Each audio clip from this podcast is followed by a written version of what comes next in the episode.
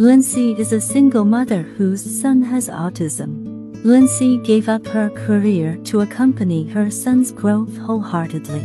Although life is difficult, when she sees her son's small progress, she feels that everything is worth it. One day, Lindsay took her son to the park to play. She saw an ice cream stand in the park, so she bought one and wanted to give her son a taste of the ice cream. Unexpectedly, the son screamed loudly when he saw the ice cream. Lindsay tried to comfort his son, but he pushed him away forcefully. At this time, a man named Mickey came over. He knelt down and looked at his son at the same level and said in a gentle voice, Ice cream is delicious. Your mother bought it for you to make you happy. Come eat one with me. Mitch's words seemed to have an effect, and the son gradually calmed down. Mickey bought two ice creams and ate them with his son.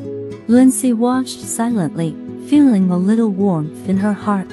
From that day on, Lindsay often took her son to the park and happened to meet Mickey often.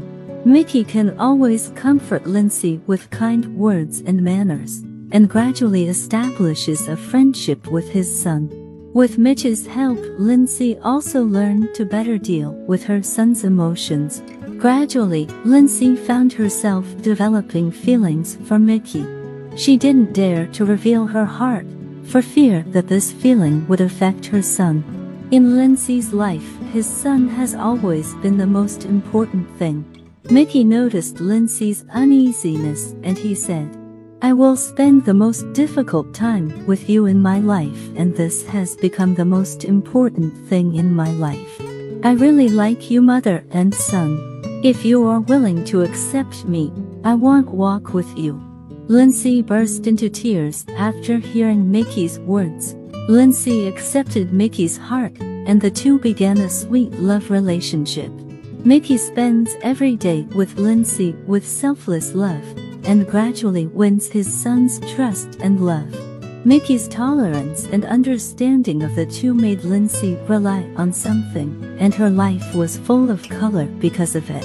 Half a year later, Mickey proposed to Lindsay, and Lindsay readily accepted. At the wedding, Lindsay said with great emotion, You appear in our life, which is the greatest gift from God.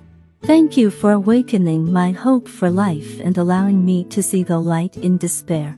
The reason why life is beautiful, because of your presence. After marriage, Mickey moved into Lindsay's home. He worked hard to maintain this warm little home and gave Lindsay and his son meticulous care. The son also trusts Mickey more and more, and will take the initiative to seek help from Mickey. The appearance of Mickey fills up the shortcomings of this small family and makes life perfect. Lin felt that an accident in life made her meet Mickey, which was the most beautiful arrangement in life. With sincere love, Mickey let her find hope again in the trough of life. Together, the two of them shouldered the burden of life and passed every difficult moment. One day, Mitch conveyed good news to Lindsay. He said that his son's condition was gradually improving, and the doctors said there was still hope of recovery. Lindsay burst into tears when she heard this. The son's condition gradually improved under the careful care of Mickey and Lindsay, and the two also grew old together under the baptism of the years. They love each other and experience every moment of life together. Lindsay felt extremely relieved that his son finally learned to take care of himself and gradually established a relationship with the outside world. One day, my son suddenly said that he wanted to move out by himself. He said he wanted to experience the taste of living independently. Lindsay couldn't bear it all of a sudden. Mitch saw it and he said, We worked hard to let our son learn to be independent.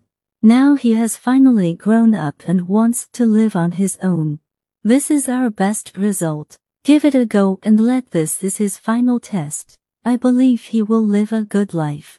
After listening to Mickey, Lindsay let go of the reluctance in her heart and agreed to her son's request. The son moved into the small apartment he bought and started a new life. Lindsay often visits her son and finds that he lives in an orderly manner, which makes her feel very relieved. The reason why life is beautiful lies in experiencing every moment with heart and cherishing everyone that life bestows on us. Be grateful for every encounter in life and take care of every relationship with a sincere heart. Let the accidents in life become the most important meaning in life. If you like to listen to my program, you can subscribe and share. See you next time.